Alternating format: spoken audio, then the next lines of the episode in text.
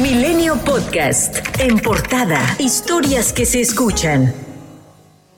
El Pleno del Senado aprobó la nueva Ley de Protección al Espacio Aéreo Mexicano que traslada a la Secretaría de la Defensa Nacional la responsabilidad de vigilar y administrar el tráfico aéreo. Tuvo 63 votos a favor, 40 en contra y 5 abstenciones. Miguel Ángel Mancera, coordinador del PRD, reconoció que hay que atender el vacío legal que actualmente subsiste en el marco jurídico para no invadir facultades y precisar las que se quieren dar en materia de seguridad nacional. El panista Juan Antonio Martín del Campo dijo que les preocupa una excesiva militarización sobre el espacio aéreo que puede ocasionar efectos negativos en el sector de la aviación comercial y de carga. Por su parte, Noé Castañón, de Movimiento Ciudadano, destacó que lo que quieren aprobar es una muestra más de ese control militar que quieren darle a las instituciones civiles del país. No permitamos que siga siendo esto así. Busquemos el desarrollo nacional, pero a partir de la fuerza civil, del trabajo de las y los ciudadanos. Y con 72 votos a favor, 50 en contra, Morena en el Senado aprobó excluir la cláusula de vida eterna del Plan B electoral prevista en el artículo 12 de la Ley General de Instituciones y Procedimientos Electorales y se envió al Ejecutivo para su publicación.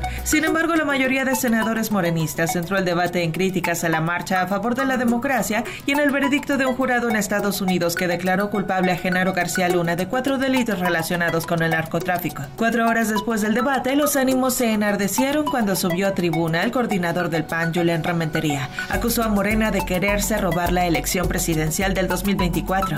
Hoy en este país lo que ustedes quieren es destruir la democracia, evitar que haya una validación auténtica de las credenciales por parte del Instituto Nacional Electoral.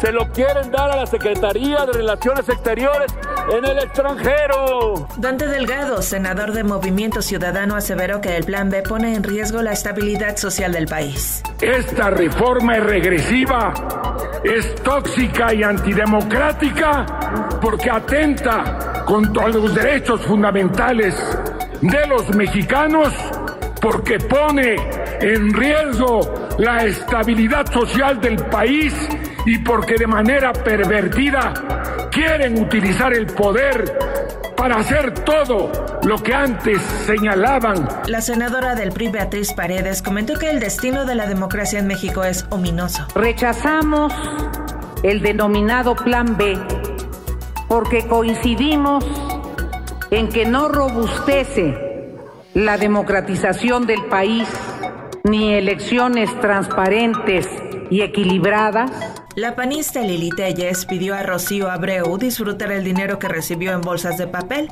En respuesta, la morenista le advirtió que próximamente saldrán sus videos. Lo anterior provocó que Kenia López solicitara respeto por sus dichos. Los aventé lejos porque son unos corruptos. Lili, no te preocupes, va a salir tu video. Nada más que el tuyo no es para menores de 18 años. Si tú no eres capaz de dar la cara ciudadanía y decir por qué tenías millones de pesos en una bolsa de papel y nosotros hemos dejado que tú lo aclaras porque eres nuestra compañera senadora, lo menos que merecemos es que nos respetes a toda la oposición y también, por supuesto, a quienes no podamos coincidir contigo.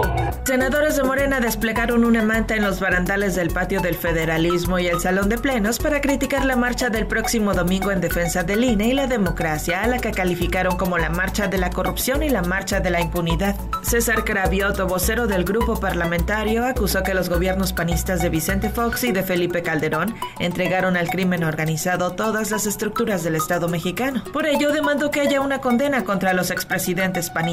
El Tribunal Electoral ordenó a la Cámara de Diputados que la presidencia del Instituto Nacional Electoral recaiga en una mujer, por lo que la quinteta de aspirantes a ese cargo debe estar integrada únicamente por el género femenino para cumplir con el principio de alternancia de género. La jefa de gobierno de la Ciudad de México, Claudia Sheinbaum, dijo sobre el resultado del juicio en Estados Unidos contra Genaro García Luna que es difícil suponer que el expresidente Felipe Calderón no estuviera enterado de nada y añadió que es importante que no vuelva a pasar esto en México. Se enriqueció, que hizo acuerdos y que además mintió. Y es difícil suponer que Calderón no sabía. Yo entiendo que van a seguir las investigaciones y creo que lo más importante, lo más importante es que nunca vuelva a ocurrir. Por su parte, el presidente nacional del PRD, Jesús Zambrano Grijalva, evadió responder directamente sobre el impacto negativo en el PAN tras el veredicto y aseguró que en todo caso es Felipe Calderón el que debe responder. Pues habrá que preguntarles a ellos cómo, cómo se siente. ¿Cómo lo valoran ustedes?